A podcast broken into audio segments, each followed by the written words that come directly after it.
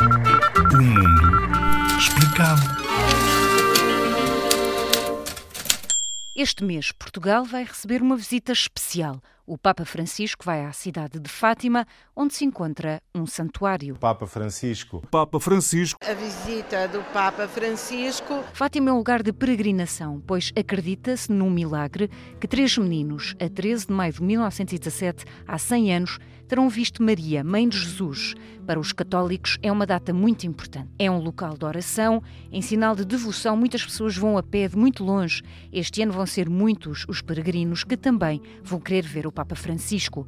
Esta visita envolve muito trabalho, muita polícia, voluntários, restaurantes, cafés e hotéis para receber milhares de pessoas.